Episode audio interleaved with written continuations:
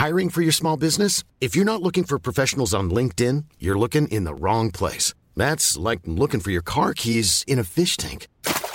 LinkedIn helps you hire professionals you can't find anywhere else, even those who aren't actively searching for a new job but might be open to the perfect role. In a given month, over 70% of LinkedIn users don't even visit other leading job sites. So start looking in the right place. With LinkedIn, you can hire professionals like a professional. Post your free job on linkedin.com slash people today. Entrevista.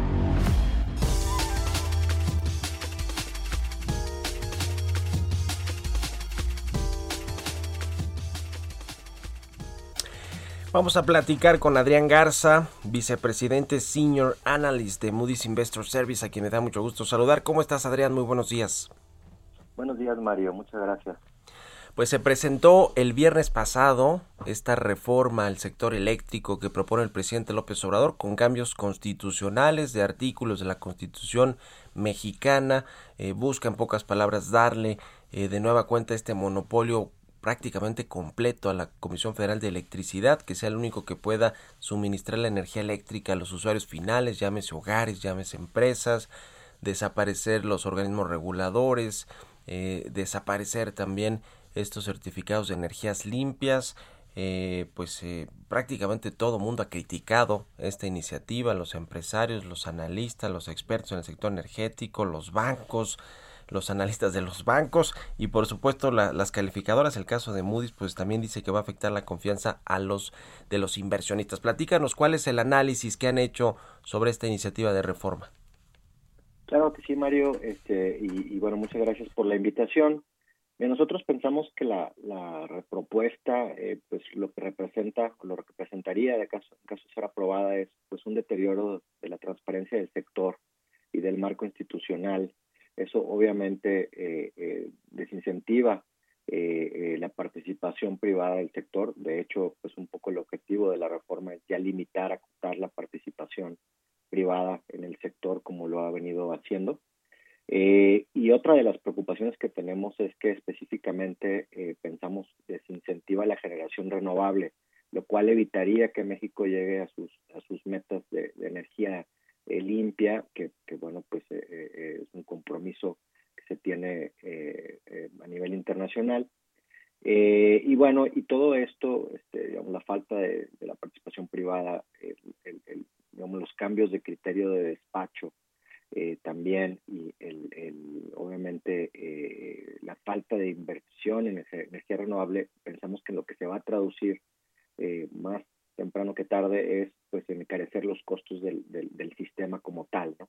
Lo cual, esto pues lo que necesitará al, al, gobierno tener el compromiso de no aumentar tarifas, pues va a requerir más subsidios o más transferencias por parte del gobierno. Ese es el asunto. ¿Cuál es el efecto que ven más allá de la confianza de los inversionistas? Que a mí me parece de lo más relevante. Ayer nosotros publicamos allí en el CIO sobre esta reunión del Consejo Mexicano de Negocios en las que pues alertaban de los efectos negativos para la inversión, para la economía que tendría esta reforma, así como la plantea el presidente López Obrador.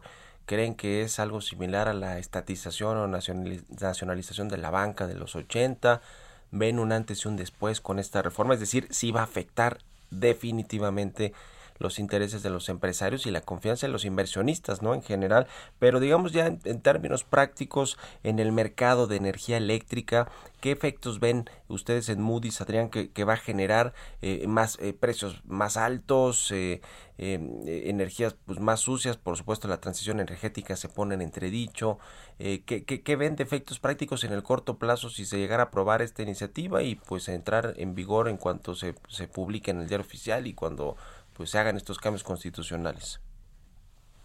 Yo, yo separaría los efectos en dos, ¿no? Sobre todo eh, eh, desde el punto de vista de la calificadora. Eh, como, como sector, pensamos que limitar la, inversión privada no es la solución. Este, es, es evidente que la región, México, obviamente, requiere de apoyarse en la inversión privada por las necesidades de infraestructura que tiene. ¿no? Entonces, eh, esto ya en sí mismo pensamos que no es el camino correcto. Eh, eh, la participación privada sería relevante, sobre todo como venía, venía sucediendo eh, en, el, en el caso de generación renovable, ¿no? lo cual te ayudaba a llegar a tus metas de energía limpia y a tener pues, una, matriz de generación más limpia. Em, entonces, eso, digamos, desde el punto de vista hacia dónde eh, eh, va el sector. Tenemos también un portafolio de, proyectos de generación de energía calificados, que bueno, todavía es muy temprano para saber cuál puede ser el impacto, porque como sabes, eh, la, iniciativa también propone que se cancelan los contratos existentes y casi como borrón y cuenta nueva, y, se vuelve a contratar la energía de CFE bajo un criterio económico eh, pero también bajo un criterio de, eh, confiabilidad del sistema, ¿no? Entonces tampoco está muy claro hoy qué significa esto, pero esto pues pensamos que podría hasta incluso despachar cierta energía que a lo mejor es más limpia que la de CFE, que a lo mejor es más barata que la de CFE, bajo un criterio distinto que, insisto, pues hoy no sabemos y, por lo visto todo queda en manos de CFE. Eh, ¿Esto qué quiere decir? Que pudiera haber inversiones privadas, eh, nacionales o extranjeras, que, pues se quedan eh, obsoletas, también pensamos que esto pues va a detonar una serie de recursos legales por parte del sector privado, por parte también de los grandes consumidores industriales o comerciales que a lo mejor compran energía privada y por supuesto incluso podría tener implicaciones bajo los tratados internacionales. Y hay algo que, creo que nosotros hemos venido señalando eh, pues, eh, muy importante. Eh, si tú lo que quieres es que tu energía, digamos, que es lo que despache CFE es lo que tiene hoy, pues sabemos que CFE tiene una concentración aún mayor a energías que basadas o en generación basada en combustibles fósiles, gas natural, carbón, etcétera. y pues sabemos que la exposición a, los combustibles fósiles puede ser bastante riesgoso, ¿no? Ya vimos en febrero con el fenómeno climático que hubo, que hubo un disparo en, la, en, los precios del gas natural, lo cual resultó en un eh, descalabro ahí de como 50 mil millones de pesos para, para CFE, que pues tiene que absorber ya sea el gobierno o CFE a través de tarifas, eh, etcétera, son, son al final del día la misma bolsa, ¿no? Entonces, no apostarle a las renovables que no dependan de esta volatilidad de precios internacionales, pues también pensamos que, expone el sistema a, esta pues estas situaciones que incluso estamos viviendo hoy, ¿no? Hay un ambiente también de, alcista de precios de combustibles fósiles. En el caso de la CFE, que bueno, pues se tiene deuda en los mercados internacionales, ustedes pues la, la revisan, revisan su perfil financiero, eh, el, eh, pues sí, en general cómo está la empresa, ¿no? La salud financiera de la empresa. ¿Ven algún riesgo también en cuanto a la calificación? Si es que pues le dan todas estas atribuciones a la CFE que pues eh, hay quien dice que no tiene la capacidad técnica de la fuerza laboral incluso o la eficiencia para poder pues echarse todo ese paquete encima, ¿no? De ser la, la gran generadora y distribuidora de la energía eléctrica en México. Pues yo creo que lo que nos preocuparía más, eh, más allá de la, capacidades técnicas operativas, que, que yo te diría que sí es un gran paquete, pero creemos que, tendría la capacidad, eh, es, es, la parte financiera, ¿no? Eh, hay elementos que ya están ejerciendo presión en la posición financiera de CFE. por ejemplo, este regreso al, al, esquema de pensiones del pasivo, pensiones anterior, pues volvió a incrementar el pasivo laboral, eso para nosotros es una deuda, ¿no? Eh, y, obviamente eso representa un gasto más importante para CFE.